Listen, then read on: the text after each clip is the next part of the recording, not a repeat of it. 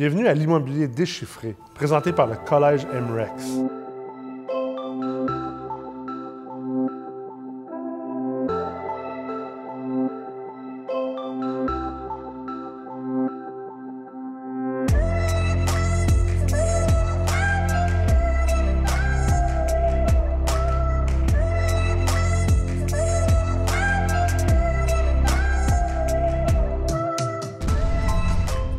Dans cet épisode, vous allez être avec moi, Nicolas Ray, PDG de MREX et également professeur en ingénierie financière au Collège MREX.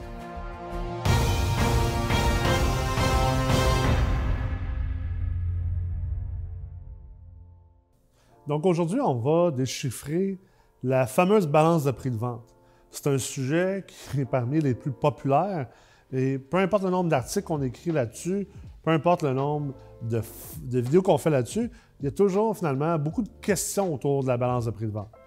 Aujourd'hui, je vais la déchiffrer euh, vraiment en surface, parce qu'en réalité, la balance de prix de vente, on pourrait en parler pendant des heures. D'ailleurs, elle fait partie du certificat d'ingénierie financière. Euh, euh, elle, fait partie de la dernière partie du cours, en fait. Et c'est un sujet qui est tout de même avancé. Aujourd'hui, je vous partage le plus d'informations possible pour que vous la compreniez euh, de manière globale, mais c'est important de comprendre que dès qu'on joue avec du levier, il faut faire extrêmement attention parce que plus qu'on joue du levier, plus qu'également du risque dans ce qu'on fait, surtout en investissement immobilier multilogement et en ingénierie financière multilogement.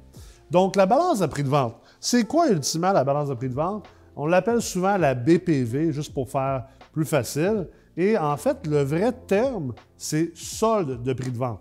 Parce que ce qui arrive avec une balance de prix de vente, c'est que vous achetez un immeuble d'un vendeur et le vendeur laisse une partie de la vente en solde. Donc, il reste un montant qui n'a pas été perçu par le vendeur, un montant que vous allez devoir payer dans le futur.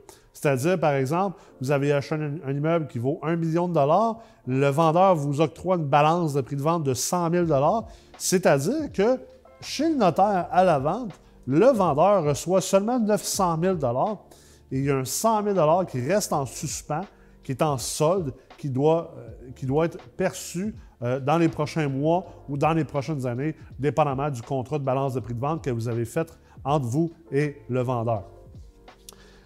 Ultimement, quand on parle de financement par le vendeur, la plupart des gens parlent de la balance de prix de vente, quoiqu'il y ait d'autres sortes euh, de financement par le vendeur qui peuvent être faites, ce qu'on appelle la famille des débentures, mais euh, ce sont des outils, des instruments financiers extrêmement avancés. Quand on rentre dans les financements subordonnés, les financements juniors, euh, je ne suggère pas à un débutant d'embarquer tout de suite là-dedans.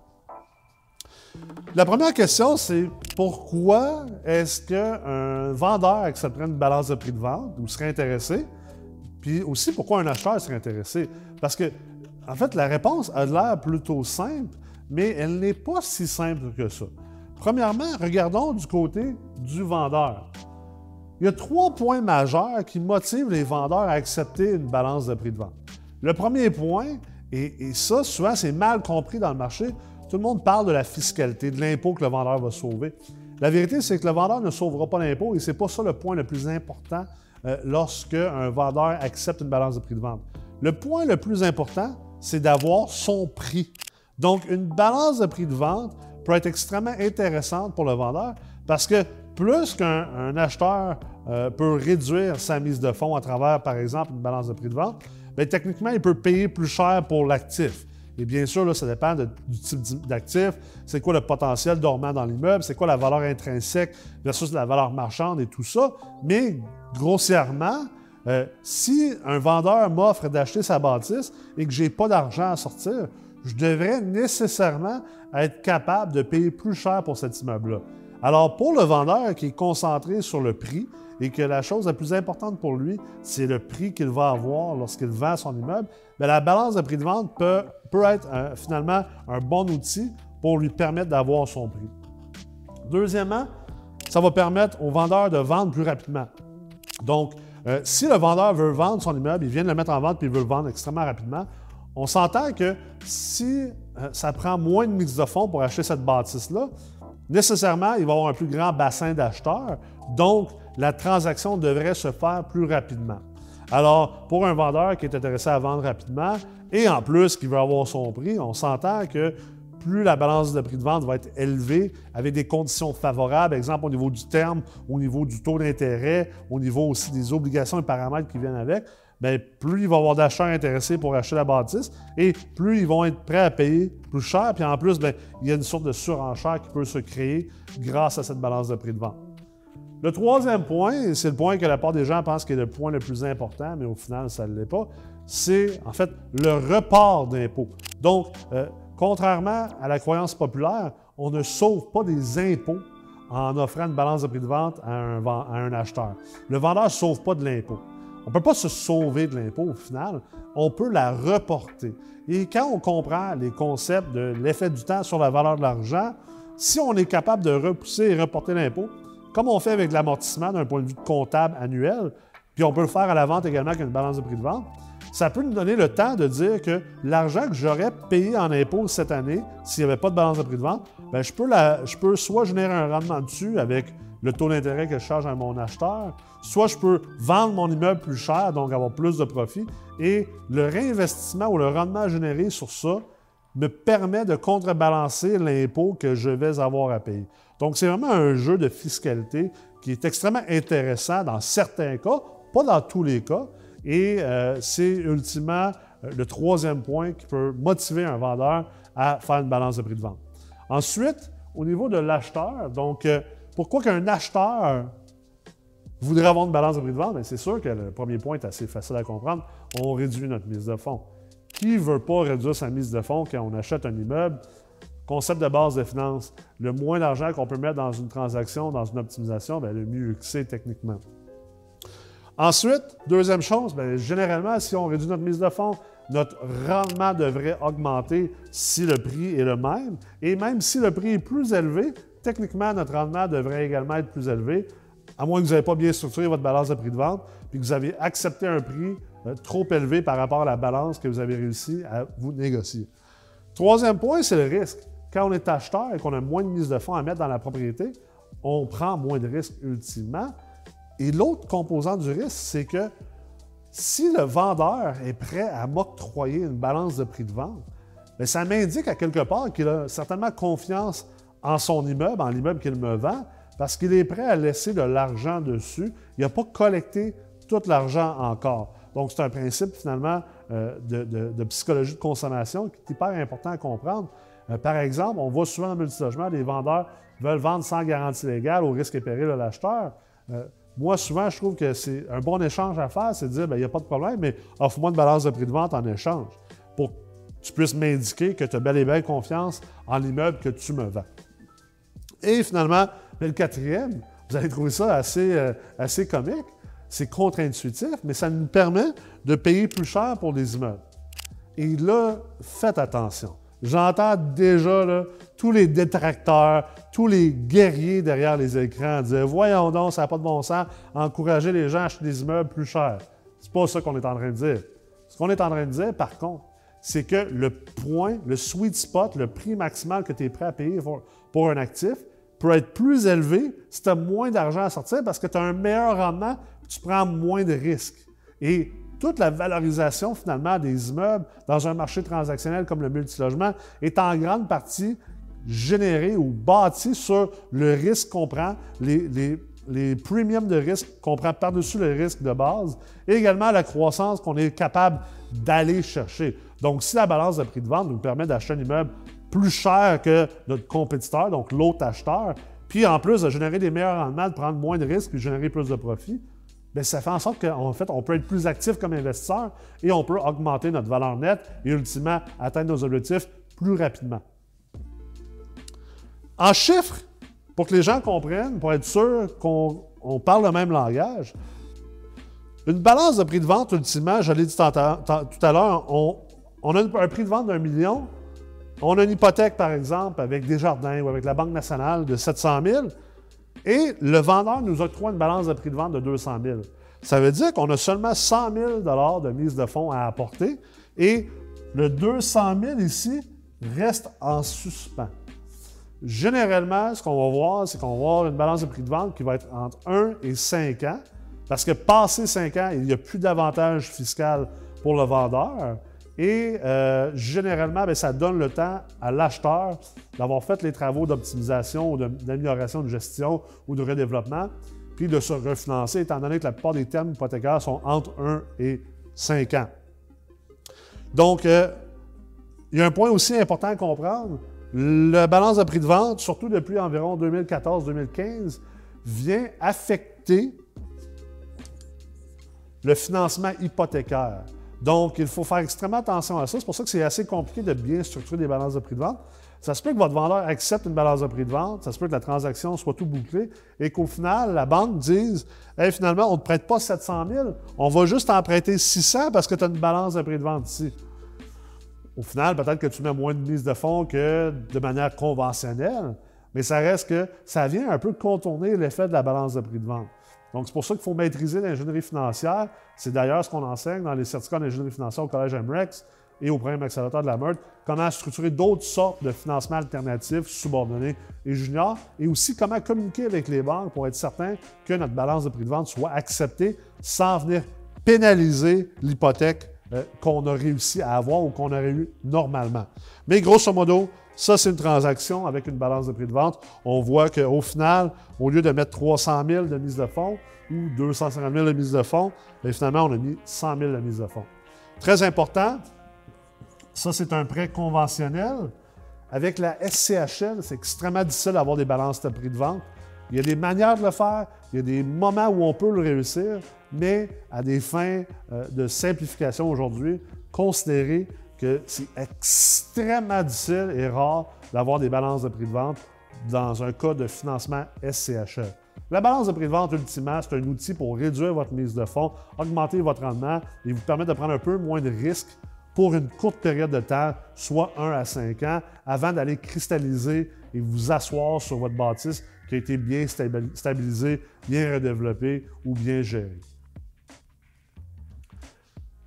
Quand est-ce qu'on fait une balance de prix de vente? Bien, écoute, on, vient d'embarquer là-dedans. J'ai introduit un peu quand est-ce qu'on le fait.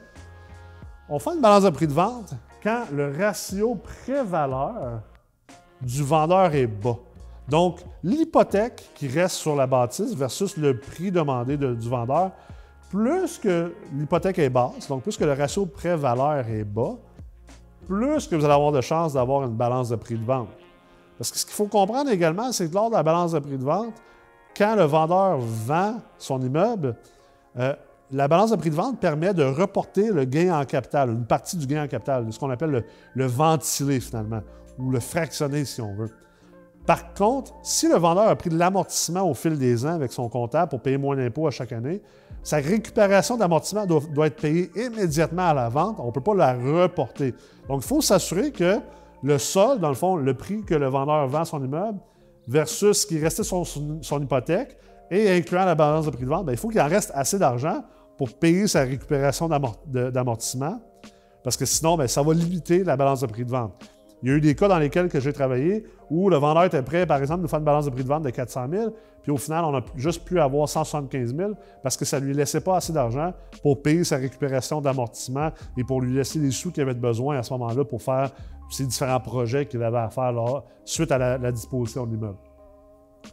Quand un immeuble est sur le marché depuis longtemps, donc plus de jours sur le marché, c'est également un bon moment pour tenter d'aller chercher une balance de prix de vente parce que l'immeuble se vend difficilement. Un immeuble qui est bien mis en marché, à la juste valeur marchande et qui a une bonne visibilité, devrait euh, se vendre entre environ 45 euh, et 90 jours. Si l'immeuble, ça fait plus longtemps que ça qu'il est à vendre, euh, ça serait peut-être le temps de commencer à regarder pour rentrer une offre avec une balance de prix de vente pour aider le vendeur justement à faire la transaction parce qu'évidemment, il y a quelque chose qui accroche dans cette transaction-là.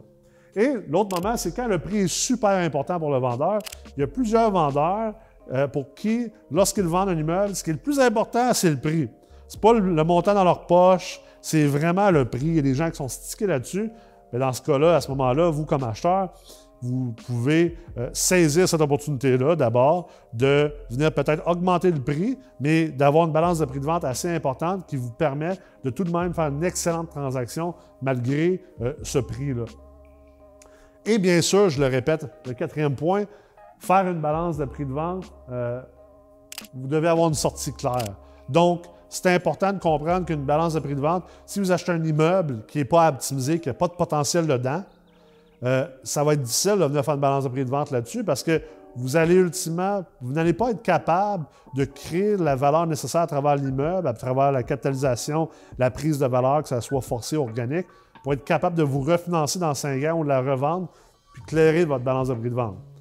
Si vous êtes capable, bien sûr, vous avez la mise de fonds, euh, puis que vous prévoyez avoir la mise de fonds complète nécessaire aujourd'hui, mais juste dans cinq ans, puis que vous en avez juste une partie aujourd'hui, ça peut quand même être une bonne décision tout de même.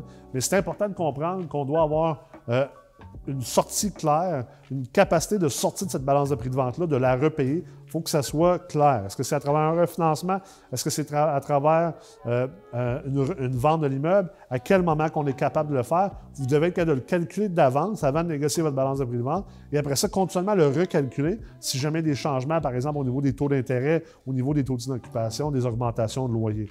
Encore une fois, l'ingénierie financière, c'est important à maîtriser si vous voulez réussir des super de beaux outils comme la balance de prix de vente. Finalement, euh, comment est-ce qu'on fait une balance de prix de vente? Ben, en fait, il y a trois manières.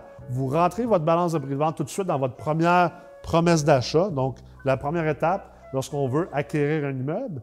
Euh, ça dépend, bien sûr. Si l'immeuble vient juste d'être mis en vente, je doute que ce soit la meilleure technique. Ça peut marcher parfois, euh, mais c'est certain que si vous avez un immeuble qui a été mis en vente hier, à 1 million de dollars, puis que vous rentrez un offre à 950 000 avec une balance de prix de vente, il y a extrêmement peu de chances que vous réussissez. Si vous rentrez un offre à 1 million ou à plus qu'un million avec une balance de prix de vente, bien, peut-être que ça va fonctionner, mais ça reste que tout de même, l'immeuble vient d'être mis en vente. Techniquement, vous avez moins de chances et moins le moment pour le faire. Euh, l'autre chose aussi, c'est que la balance de prix de vente, ultimement, le vendeur devient en quelque sorte un partenaire avec vous, devient un prêteur. Donc, il faut qu'il y ait une relation quand même de confiance, ce qui n'est peut-être pas installé à la première présentation de la promesse d'achat. Donc, ça se peut aussi que euh, vous soyez mieux de mettre la balance de prix de vente au niveau de la contre-proposition. Vous faites un offre à l'acheteur, au vendeur, il vous fait une contre-proposition, puis vous revenez avec une contre-proposition. À ce moment-là, peut-être que vous revenez avec la balance de prix de vente dans votre négociation. La troisième manière de le faire, euh, et euh, cette troisième manière-là vous permet d'avoir plus de temps pour bâtir la relation avec le vendeur, comprendre entièrement l'immeuble que vous achetez. Par contre, ça peut irriter quelques-uns parce que euh, ça peut avoir l'air du fait que vous vouliez une balance au départ, mais vous aviez juste attendu à travers les délais et le processus pour venir l'installer.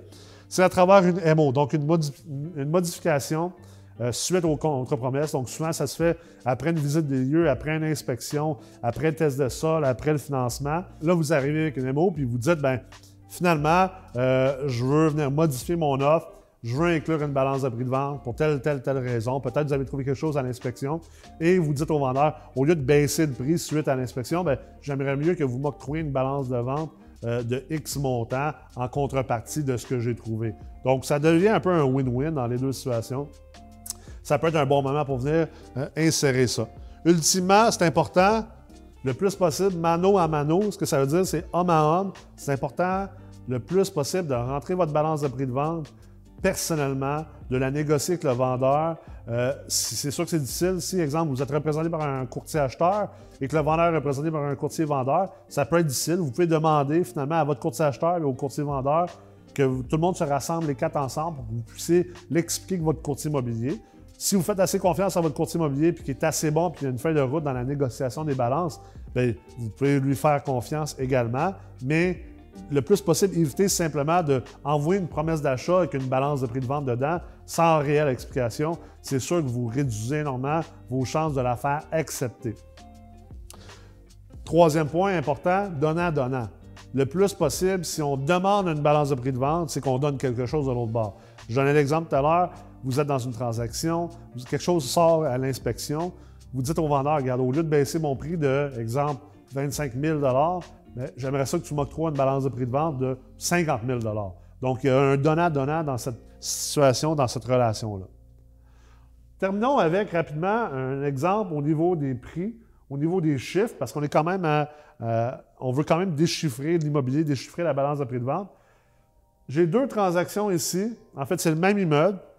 Il y en a un avec une balance de prix de vente de 200 000, il y en a un, pas de balance de prix de vente, mais on paye l'immeuble moins cher. Alors, dans le cas à droite ici, on paye l'immeuble 900 000. Dans le cas à gauche, 1 million. C'est le même immeuble. On met 500 000 de rénovation, exemple avec un prêteur privé, et au final, lors de l'achat, ben, ma mise de fonds avec la balance de prix de vente, c'est 50 000. Sans balance, c'est 250 000. La valeur terminale de l'immeuble, une fois rénové, c'est 1,6 million. Donc, dans ce cas ici, on a mis 900 000 de prix d'achat, 500 000 de réno, on est à 1,4, fait qu'on a 200 000 de profit. Dans ce cas ici, on a payé 100 000 de plus, ce qui est quand même considérable. 100 000 de plus, mais on a une balance de 200 000. Ce qui fait qu'on avait juste 50 000 de mise de fonds à mettre dans la transaction, mais on a fait moins d'argent. On a juste fait 100 000 de profit. Donc, 100 000 de profit ici, 200 000 ici.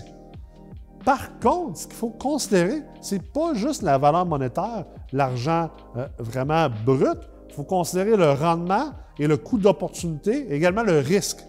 Dans le cas ici, j'ai mis beaucoup moins d'argent, donc j'ai pris moins de risques, si on veut, dans la transaction. Euh, peut-être que si j'ai 250 000 de mise de fonds, je vais être capable d'aller mettre un autre 50 dans quatre autres transactions, de faire cinq transactions. Donc, je, me diversifie, je prends moins de risques par projet. Et mais si je n'ai pas le 250 000 de mise de fonds, bien, la discussion n'est même pas là. Ça me permet de faire une transaction et de faire 100 000 de profit alors que je n'aurais pas été capable de le faire parce que je n'avais pas le 250 000 de mise de fonds. Donc, dans les deux cas, la transaction est quand même intéressante. Puis ça, c'est dans le cas où j'ai payé 100 000 de plus pour la bâtisse. Donc, j'ai quand même pris un cas extrême là-dedans. Au final, dans le cas de la balance de prix de vente, j'ai fait un 200% de rendement sur mon argent. Dans le cas ici, j'ai fait quand même un, 88, un 80% de rendement sur mon argent. Donc, j'ai fait 200 000 de profit sur 250 000 d'investissement. Ici, j'ai fait 100 000 de profit sur 50 000 de mise de fonds. C'est-à-dire que je suis sorti du deal quand j'ai vendu la bâtisse avec mon 50 plus mon 100, tandis qu'ici, je suis sorti avec mon 250 plus mon 200. Par contre, comme je l'ai dit, dit, tout à l'heure, si j'avais juste 50, bien, cette option-là, je ne l'ai pas. Et si j'avais 250, ce qui devient intéressant, c'est le concept d'allocation de capital. Et ça, on le voit dans l'ingénierie financière avancée. J'aime mieux mettre 50 000 dans 5 projets, puis aller me générer 100 000 par projet, donc 500 000 de profit, que de mettre 250 dans un projet puis me faire 200 000 de profit. Alors, mon rendement est meilleur, mon profit est meilleur avec la même mise de fonds et je prends moins de risques, je me diversifie. Donc, voilà un exemple de comment la balance de prix de vente peut être utile. Bien sûr, quand on augmente le levier, il y a un autre type de risque qu'on augmente également. Il faut faire attention à cette risque de liquidité-là. Si on n'est pas à se refinancer ou revendre au bon prix, bien sûr, bien là, on prend beaucoup de risques. C'est pour ça que l'ingénierie financière, la première chose qu'on enseigne, c'est la gestion de risque et non pas la maximisation de rendement et l'augmentation des profits. Ça, ça doit venir en deuxième et troisième étape, une fois qu'on a appris à bien gérer notre risque. Alors, j'espère que vous avez apprécié l'épisode d'aujourd'hui. Je vous invite bien sûr à vous abonner à notre chaîne YouTube, à liker notre page Facebook et de continuer à nous suivre. J'espère vous voir bientôt au Collège MREX.